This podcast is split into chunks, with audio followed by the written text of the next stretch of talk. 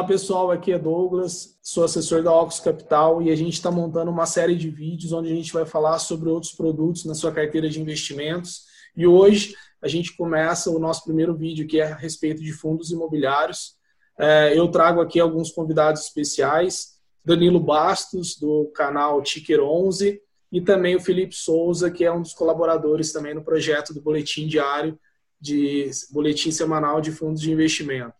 É, vou falar um pouquinho para vocês então sobre o Danilo. Danilo é piloto, né, há um bom tempo aí, e faz uns 10 anos que ele está como educador financeiro, ajudando o pessoal aí na parte de fundos imobiliários, é um entusiasta, já teve com vários, é, vários caras top aí do mercado, professor Arthur, Thiago, é, gente, o Baroni, gente fera aí do mercado, então ele sempre está envolvido com isso. Felipe Souza aí é um colaborador dele, que ajuda a escrever o boletim semanal de fundos imobiliários da Tiquir 11. Então é um pessoal engajado aí no movimento de educação financeira, trazer informações aí para os investidores de uma forma em geral, bem educativo, material rico. E é isso aí. Então a gente começou aqui com esse primeiro bate-papo. É... Fala aí, Danilo. Fala aí, Felipe. Tudo bem? Beleza. Fala aí, Douglas. Obrigado pelo convite aí, tudo tranquilo. Legal. O pessoal, esse tema que a gente trouxe aqui é um tema um pouco mais introdutório, né? Eu acho que é um tema bastante relevante visto o número de, de clientes que tem crescido no mercado de fundo imobiliário. Então, por que não falar que é como escolher os melhores fundos, como que monta uma carteira diversificada, algum sobre risco, valores e por aí vai. Então, a gente vai fazer um pouco mais introdutório aqui Beleza? É, então vamos começar com você, Danilo. Como ah, o mercado hoje crescendo, né? A gente viu o, fundo, o IFIX, né, que é o índice de fundo imobiliário ano passado, fechou o ano aí com 36% de alta. Bateu recordes e recordes de, de novos clientes. E aí, quando vê, a gente é pego esse ano com a pandemia, com a crise, o mercado desaba ali em março, é, Bovespa cai mais de 30%, fundo imobiliário também derrete junto. Uh, mas, cara, mais novos clientes entrando no mercado, mais CPF, só esse ano já são cerca de 160 mil CPFs novos, a gente já está batendo aí a casa de 800 mil CPF, talvez esse ano a gente chegue a um milhão, então o pessoal vem atrás do produto, é, já viu que a renda fixa esse ano, né, Selic é 3%, tende a cair para 2,5 segundo estimativas. Então, o pessoal quer buscar novas alternativas. fundo imobiliário é uma alternativa de investimento, proporciona renda, mas o que mais? Como escolher um, fundo imobiliário? Quais são os critérios aí que você orienta o pessoal na hora de escolher bons ativos? Como que você compõe? Como é que é? É bom, bom, como você falou, a gente tem observado uma queda na taxa Selic, isso aí que estimulou a vinda de muita gente para o mercado de fundo imobiliário, né? essa alta de 2019, o mercado praticamente triplicou, muitos investidores correndo atrás do que paga mais, do que é natural, mas eu acho que o pessoal está começando com aquela percepção também que o fundo imobiliário ele é um veículo, ele é um veículo para investir em quê? Em imóveis. Todo mundo que pensou em construir patrimônio alguma vez na vida, ou pensou em gerar renda, ou pensou em se aposentar, acender a churrasqueira com a carteira de trabalho, né, como eu gosto de brincar, já pensou em ter meia dúzia de casinhas de aluguel. Isso passa na cabeça de quase todo mundo. E o fundo imobiliário é um mecanismo que permite isso, permite você ser sócio de imóveis. Obviamente, você é dono sozinho da casinha, no bairro da cidade, no fundo imobiliário você vai ser sócio com outros sócios de empreendimento muito maiores, né? muito mais robustos, localizações melhores, mais valorizadas, que você dificilmente teria acesso investindo diretamente. Quando o investidor percebe isso, muda um pouco a chave na cabeça, que qual que é a cabeça do cara que compra imóvel de aluguel? Quanto mais imóveis ele tiver, ele tiver, em qualquer cenário ele vai estar melhor. Ponto. A tanto faz a gente estar passando por uma crise, nós não estamos, porque as coisas vêm e vão, né? Olha, o passado do Brasil é um caos, né? Pega os últimos 20 anos do Brasil, é um caos. Quando o investidor de fundo imobiliário começa a perceber isso, ele vai entendendo que ele está comprando metro quadrado em bolsa, e quanto mais ele tiver, obviamente dentro de uma carteira diversificada, né? É, quanto mais ativos ele tiver, quanto mais metros quadrados ele tiver, ele vai estar melhor em qualquer cenário, né? Desde que, logicamente, comprando bons imóveis. Em termos de escolha, você é, dilui o, o, risco da sua falta de experiência, da sua falta de conhecimento com a diversificação. Tanto tendo outros ativos na carteira, quando tem, como tendo uma carteira diversificada de fundos imobiliários, né?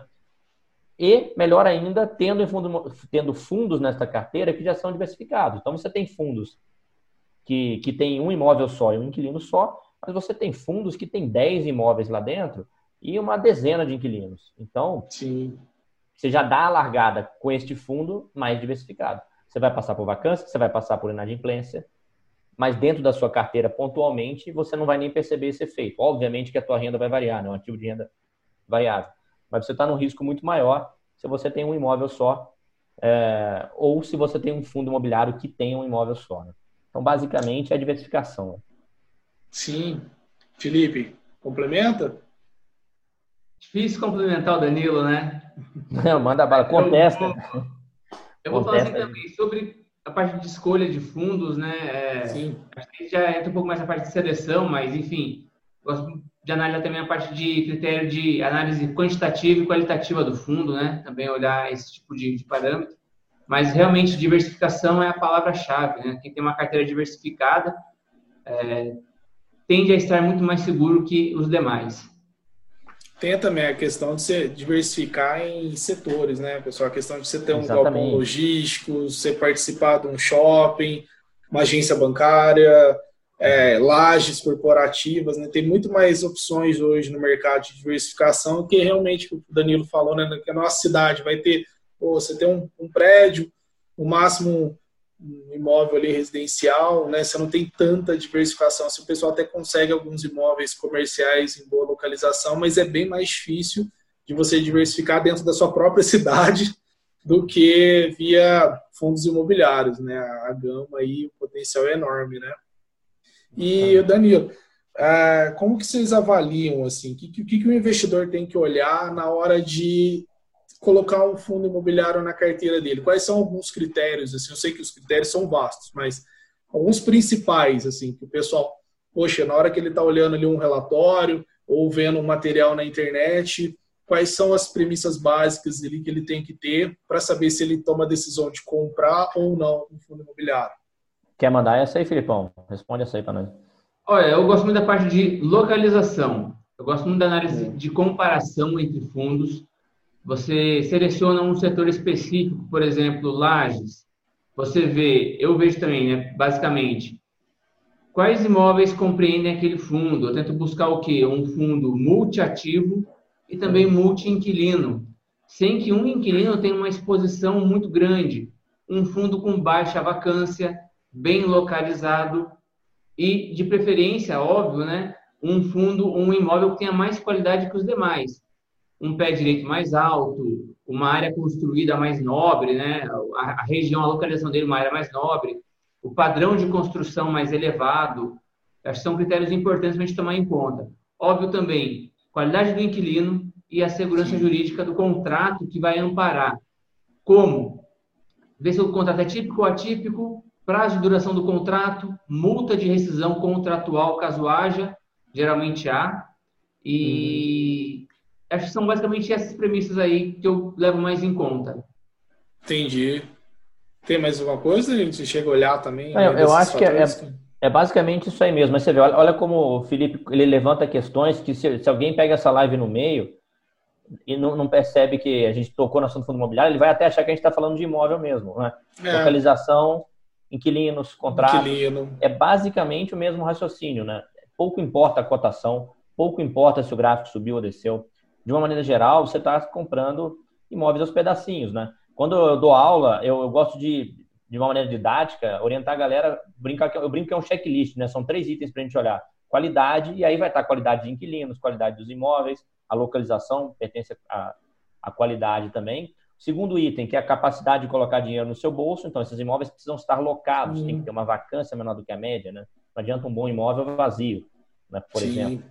E o terceiro item é o preço. A gente não vai pagar qualquer preço também por um ativo. Então, é basicamente, se o cara seguir esse checklist, ele consegue organizar um, raciocínio. Mas, no final das contas, como o Felipe bem sintetizou, é, são, são itens, você pega, se você fizer um corte nessa live, o cara vai falar, quem está assistindo, olha, a gente tá, eles estão falando sobre imóveis. Né? É engraçado porque não tem, é, para o brasileiro não é difícil isso. Se você for parar para pensar, não, é o brasileiro já está acostumado tradicionalmente com o imóvel, né? Sim. Então você pega o pessoal aí de é, da faixa aí dos 40 anos para cima, né? Os nossos pais, os avós, né? O negócio deles é imóvel, é tijolo, é aquilo que ele confia, que ele sabe que está ali. É, então, assim, esses critérios, se eu for ver, já é inerente da cultura do brasileiro, do investidor, né? Ele já sabe que tem que olhar se o, se o imóvel está bem localizado, quem que vai pagar, quem que é o cara que está alugando, é, ver se não tem a opção de, né, quando pega um prédio ali, né, quanto mais inquilinos tiver, a chance de vacância é bem menor, né, o impacto se alguém sair é menor. Eu acho que isso é fácil deles, o pessoal entender hoje. Então não fica tão difícil analisar um fundo imobiliário por essa ótica, né? O brasileiro já traz isso um pouco enraigado, né? Isso é legal. E olha que é... interessante, olha só, só para complementar isso rapidinho. Aí a pessoa Bora. olha todos esses critérios e vai comprar um imóvel físico. Aí ele compra uma Sim. loja de rua por 500 mil reais, por exemplo, aqui. Aí hum. ele errou na análise dele, porque a gente pode, todo mundo erra, todo, todo, toda pessoa está sujeita a errar. Ele errou, ele não tem mais o que fazer. Ele vai ter que colocar aquilo à venda, perder um dinheiro. Com esse mesmo 500 reais em fundo imobiliário, ele pode botar 50 mil em cada fundo e ter 10. Né? Então, ah, ele pode errar, ele vai errar. Diverso. Com certeza absoluta ele vai errar. Mas o impacto vai ser muito menor. Então, ah, um, um, é um produto que também. permite você aplicar a diversificação, que você não consegue fazer isso com imóvel físico, a não ser que você tenha um, muito dinheiro, né? Uhum. E, e, se proteger do erro que é inerente ao ser humano. Né? E outra, com cinco fundos imobiliários é difícil errar com cinco, né? Você vai errar com um, talvez o outro ali, né? Isso, exatamente. Vamos supor. Já um imóvel físico. É um fundo que tem vários imóveis lá dentro, né? Um de shopping diversificado, um de galpão diversificado, um de laje. Você não vai errar. Né? Uma a outra coisa... é infinitamente menor. Uhum. Um comentáriozinho também pegando esse ganchinho de vocês aí. Uma outra coisa. É, por que, que os fundos imobiliários cresceram tanto assim? Eles cresceram tanto no gosto das pessoas. Se você for parar para ver, de 2016 em diante, os fundos eles tiveram um crescimento percentual de participação de pessoas físicas maior do que o mercado acionário. Por quê? A, o acréscimo de CPFs, né? a multiplicação de CPFs. Todo brasileiro se julga entendedor de imóveis. Então, ele, ele entende que ele sabe investir em imóveis, porque ele viu o pai, o avô investir comprando imóveis. E ele Sim. vai assim, poxa, agora eu posso fazer isso com um valor mais baixo, mais acessível, tendo acesso a imóveis de um padrão que eu nunca teria se não fosse através de uma cota de um fundo imobiliário. Boa, Exatamente. boa. Depois eu vou puxar uma outra pergunta em cima dessa aqui, que eu acho que vai calhar muito com esse cenário atual que a gente está vivendo. Tem muita gente que acabou de entrar em fundo imobiliário, fundo caiu. E aí, pô, se é teu imóvel físico lá e a cotação dele caiu, você vende sim ou não? E por que que fundo imobiliário agora caiu, você vende sim ou não? O que, que vocês estão respondendo, pessoal? Então, é, a analogia é muito assim, o que, que é o preço de bolsa, né? O que, que é o preço lá da tela? É o que as pessoas estão dispostas a pagar naquele imóvel, naquele, naquela cota, né? Perdão, naquele momento. Que pessoas? Primeira coisa. Bom, dois terços são iniciantes, que entraram em 2019, sem experiência 19, nenhuma. Então, isso. então é a opinião deles, muita coisa, muito, né? Outra coisa é que muitas dessas pessoas estão perdendo emprego agora na crise, ou estão vendo uhum. a renda ser impactada, estão precisando vender fundo imobiliário, às vezes até para colocar comida na mesa, em muitos casos. Sim. Então, muita gente vendendo dessa derrubada no preço. Mas eu sempre chamo atenção para isso que você formulou na pergunta. Faz uma analogia com o imóvel físico e pensa que você tem um apartamento em frente à praia, onde for, se você ficar na calçada perguntando para pessoas sem experiência quanto eles pagariam no teu imóvel, se elas estiverem mais pessimistas, você vai vender também. Né? Você pagou 500 mil no imóvel, as pessoas naquele momento não pagariam mais de 400, você vai vender o imóvel? Isso não faz sentido nenhum. Isso pouco Sim, importa. Né? Pouco importa. Sim, o pessoal eu vejo que é, tem que sempre mostrar essa alusão, né? Falar de, cara, se seu imóvel caiu de preço, você vai vender no meio da pandemia? Não, né? Então você tem fato, é esse, isso que você trouxe, né, Danilo? É, cada um é cada um, cada investidor tem as suas necessidades, né? Teve realmente pessoas que precisou do recurso, acabou investindo errado, né? Pô, é aquele dinheiro uhum. que, não, que era a reserva de emergência, o cara acabou colocando em fundo imobiliário porque ele via que, pô, tava uhum. rendendo bem pra caramba, 14, uhum. 25% ao ano, mais o aluguel, lindo, maravilhoso. Mas o cara alocou errado aquele reserva de emergência num produto que, em tese, não é para isso, né? É, então, assim, nessa linha, né, outra questão também. Oi, pode falar, Felipe. Eu queria falar o seguinte, é, sobre a questão de vender o imóvel, né? O que ah, te levou a comprar o fundo imobiliário, no caso, imóvel não também, falando fundo imobiliário, o que te levou a comprar o fundo imobiliário? Fundamento mudou? Perspectiva de crescimento do fundo mudou? O fundo ele sofreu alguma rescisão contratual que vai impactar diretamente a renda? Sim. Esse impacto de renda momentâneo, o gestor ele tem ali uma capacidade, existe uma, uma facilidade no mercado ele repor aquele inquilino? Qual é a situação do imóvel? Aquele imóvel ele é um dos mais disputados ou não? Então, assim, é, tem várias é, situações em que, mesmo na queda, é interessante você manter a posição no fundo e, se possível, até aumentar. E também o oposto é, nem toda queda é uma oportunidade de compra. É, tem que olhar esses pontos, porque vários fatores podem né, colaborar, igual teve com o XP Macaé, né? Não sei, um caso assim para a gente comentar. É, é um exemplo clássico do imóvel né? em é. localização é, pouco demandada. É, né? pô, exatamente. Inquilino, né? né? Tem muitos riscos ali. Sim, o inquilino avisa que vai sair, pronto, o negócio desaba uhum. e realmente fica difícil de repor. Agora, reforça o ponto, né? A gente está falando de localização, né? Já é. Uhum. Vai se repetir nessa palavra localização aqui por várias vezes. Né? É. Então, isso esse tipo, de, esse tipo de fundo, tipo XP Macaé, é fundo para carteira de um investidor que é diligente, que acompanha, que tem uma carteira também diversificada e que ele vai encontrar momentos de entrar de, com aquele risco diluído no todo, entendeu? Uhum. Então, é, esse fundo é para esse perfil né, de investidor. Não é, é para o cara que está iniciando. E, e, quanto que é preciso para começar a investir? Assim, vocês chegam a falar que tem que ser um, pô, tem que, ah, você tem que colocar meio milhão de reais, que seria o valor de um apartamento, você vai colocar em fundo imobiliário ou não? Qualquer valor é possível começar. Quer falar aí, Felipão? Manda aí. Pô, eu ia até entrar aqui no site para ver as cotas mais baratas, mas eu vou falar aí. É, tem cota aí disponível, você consegue comprar a partir de 10 reais, 15 reais. Uhum. Tem cota muito em conta aí que você pode investir. É, dos fundos que eu tenho em carteira, a cota mais barata de um fundo que eu possuo está abaixo de 100 reais. Então, com 100 reais, você consegue, abaixo de 100 reais, você consegue comprar uma posição no fundo e ter ali a sua primeira cota e dar o seu primeiro passo. Uhum. Mas vale a pena ter uma carteira assim, vamos supor, abaixo de 50 mil reais? Faz sentido?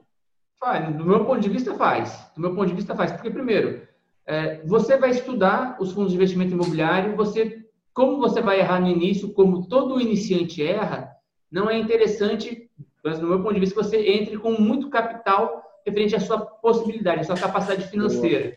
Então, você entra com um percentual que te permita erros e não te tire do jogo e não te impeça de continuar progredindo como investidor. Então, Sim. você vai entrar com um capital reduzido, vai ver se aquele investimento, se essa categoria de investimento é adequada ao seu perfil, é aquilo que te interessa realmente de fato.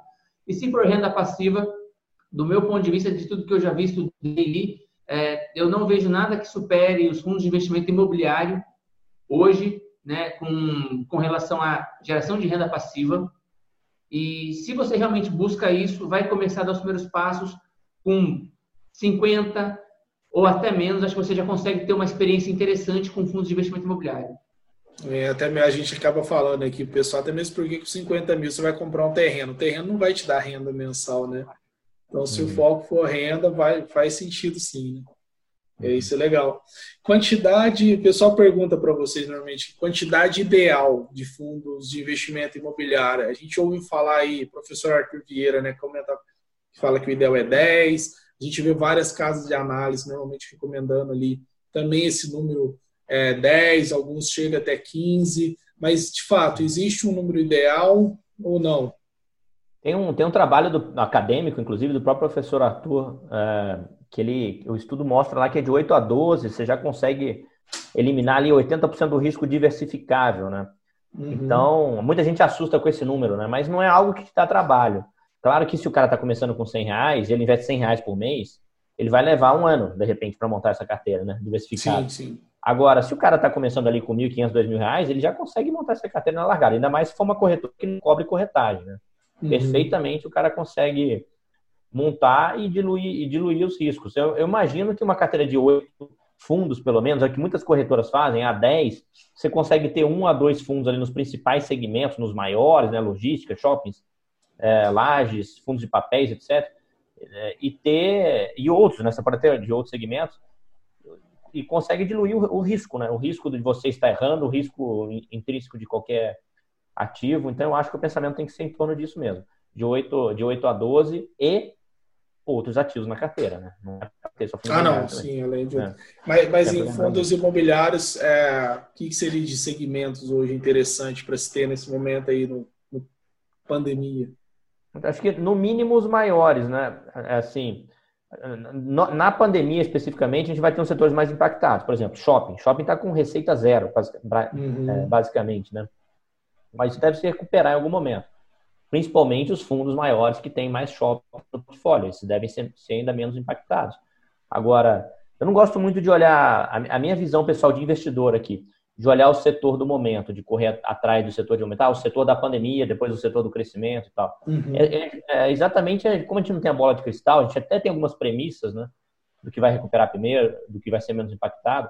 Então é o cara pensar, o cara que está entrando agora, ele desenhar uma carteira diversificada, com fundos maiores, exposto no, no mínimo nos quatro maiores segmentos, que são shoppings, logística, papéis e lajes corporativas. Então, ele ele tendo exposição a esses quatro, ele pode até colocar outros, nós temos outros segmentos no mercado hum. imobiliário, mas ele pelo menos abordando esses quatro e pode colocar mais um ou dois fundos de outros segmentos, de repente ele vai estar com uma carteira extremamente diversificada. E não, é, não são segmentos assim tão complexos de, de analisar, né? A é, primeira impressão, né, Danilo? Você vai olhar shopping, shopping todo mundo em tese tem uma noção como funciona shopping.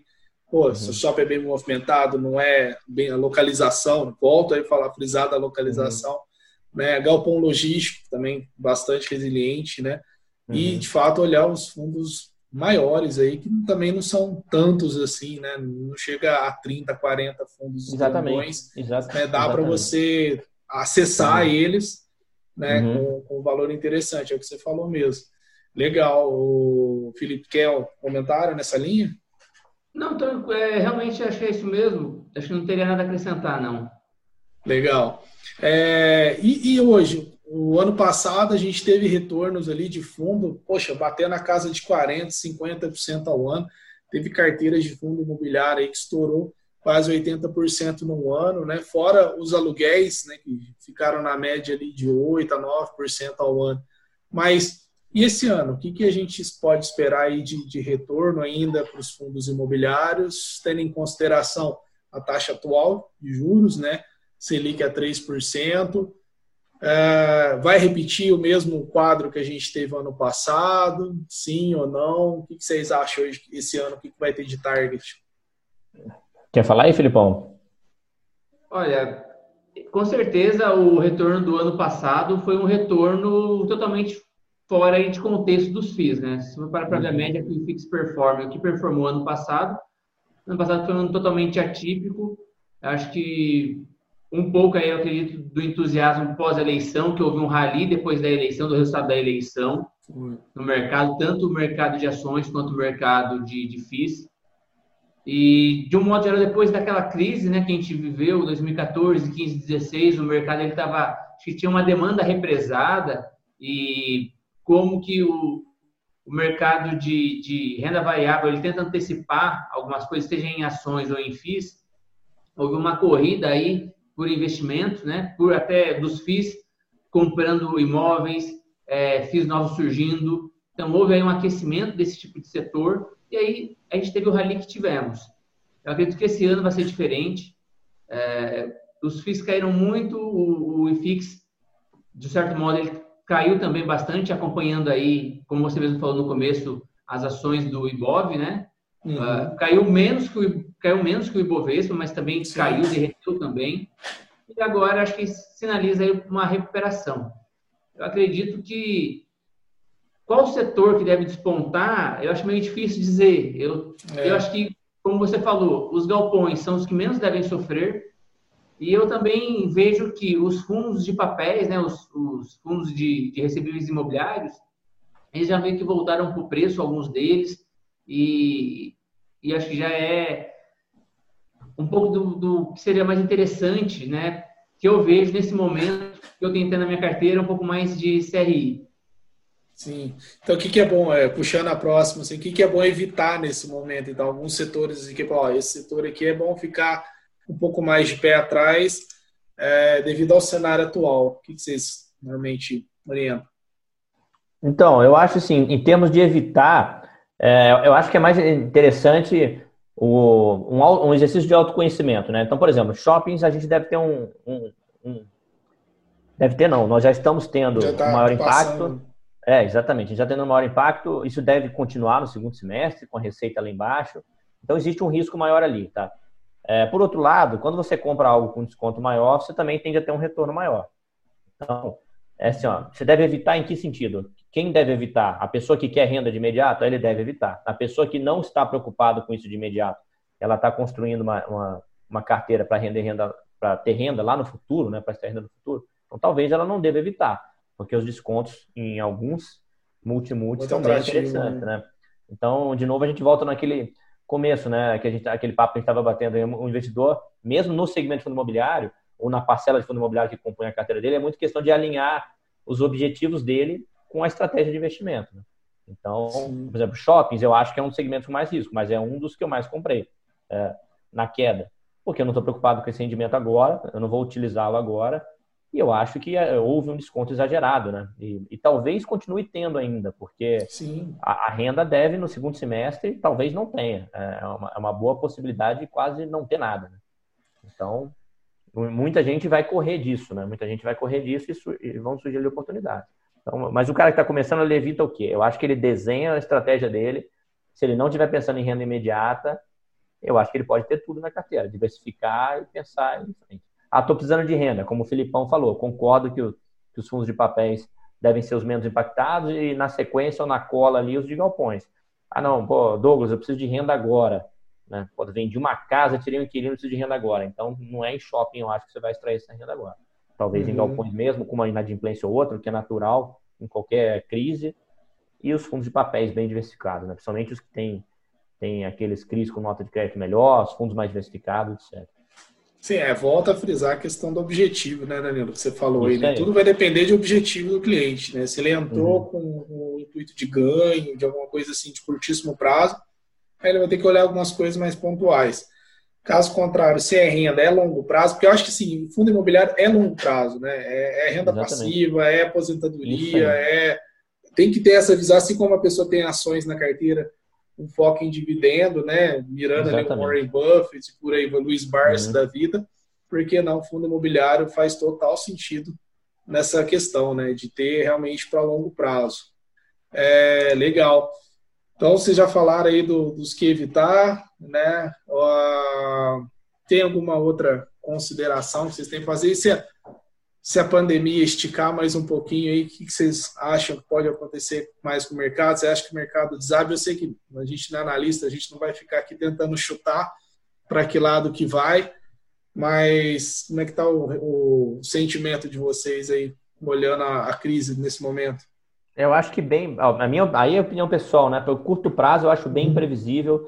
A gente pode ter. Eu estou aqui conversando, conversando com vocês, eu vi que o celular piscou ali e veio um fato relevante agora do XPMOL, né? O que, que é que vem no fato relevante? É. Não sei. Então, assim, os próximos meses serão caixinhas de surpresas, né? A gente pode ter inquilinos ali indo à falência ou simplesmente Sim. declarando uma inadimplência, alguma coisa assim, né? Ou deixando imóvel, indo uma vacância, enfim. Então, acho que os próximos meses serão caixinhas de surpresa. Eu acho que pode acontecer de tudo. O mercado pode cair, pode subir e tal enfim, eu não me arrisco a fazer esse tipo de previsão. E assim, basicamente a minha visão de investidor, eu sei que o Felipe tem até uma visão diferente da minha em alguns aspectos, mas assim, nem é coisa que eu utilizo muito, sabe? Eu olho muito, eu olho muito é, a, a, qualidade dos ativos mesmo e menos aquela uhum. avaliação de curto prazo e tal. Né? O Felipe já manja até mais de análise técnica e coisa que eu, eu nem me atrevo, né?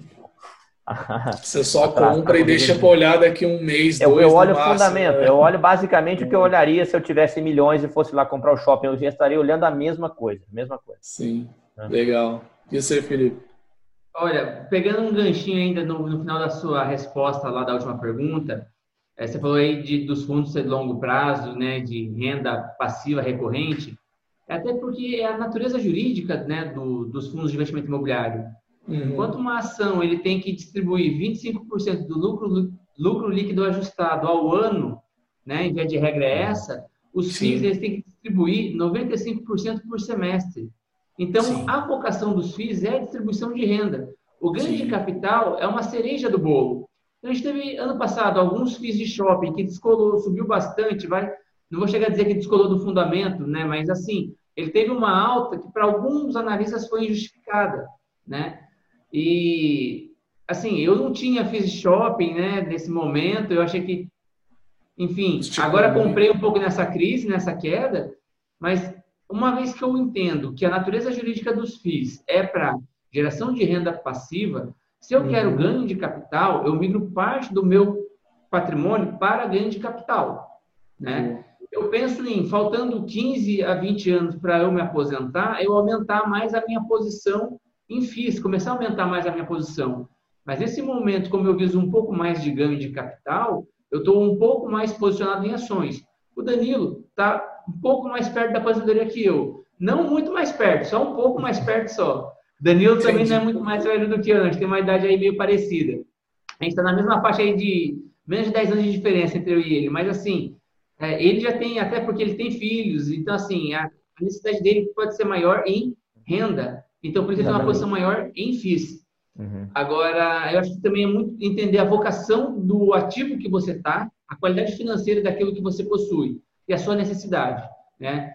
E acho que é um pouco disso. A minha carteira de FIIs hoje, eu juntando CRIs e os CRIs, né, fundos de CRIs, fundos de papel e galpões logísticos, dá em torno de 50%, e o restante eu tenho um pouco de shoppings, um pouco de lajes, tenho alguns híbridos, enfim, é isso. Mas eu estou no setor, mais posicionado no setor em que é para geração de renda, que é a vocação mesmo dos FIIs. Uhum.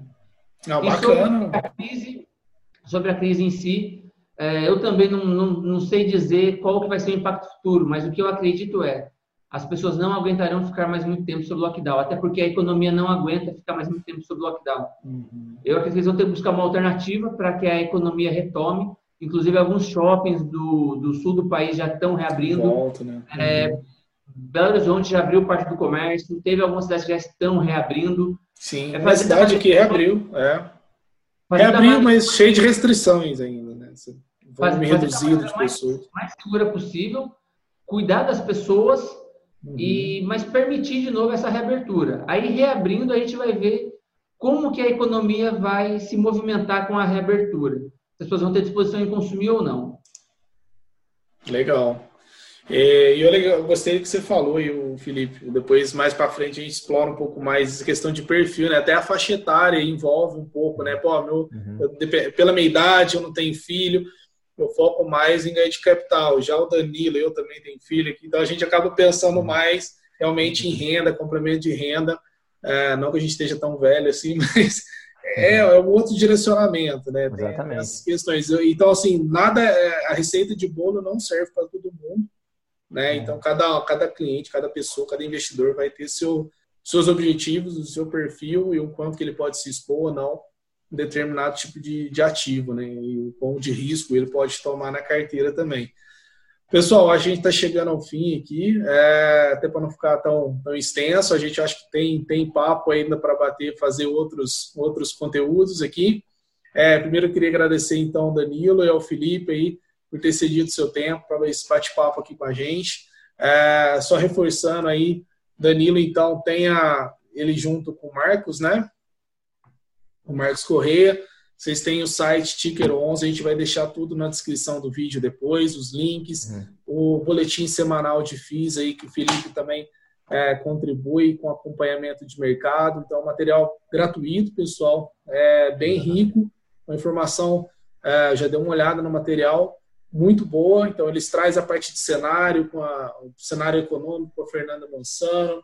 É, o Felipe faz o acompanhamento de mercado, o Danilo é o responsável pelo boletim, né, Danilo? E o Marcos ajuda vocês aí como corresponsável, né? Então a gente vai deixar o material aqui dessa semana, no, tanto no Instagram quanto no LinkedIn da Ocus. E fica as considerações finais de vocês aí.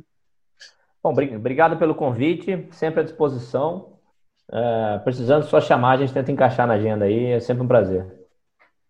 Agradecer também a participação, a oportunidade, né? E também me colocando à disposição para novos eventos aí, novos vídeos, à disposição aí da Ops. Também estou levando a minha conta aí para ser gerenciada por vocês, abrir minha conta na XP. O Maurício está fazendo aí a minha STVM e Legal. você agora é um cliente XP, assessorado pela Ocus. Estou honrado e até o momento muito satisfeito com o trabalho que vocês têm feito para mim. Legal, gente, bacana. Valeu mesmo aí pela participação de vocês. E legal, fechou. Valeu, galera. Até mais, pessoal. Valeu.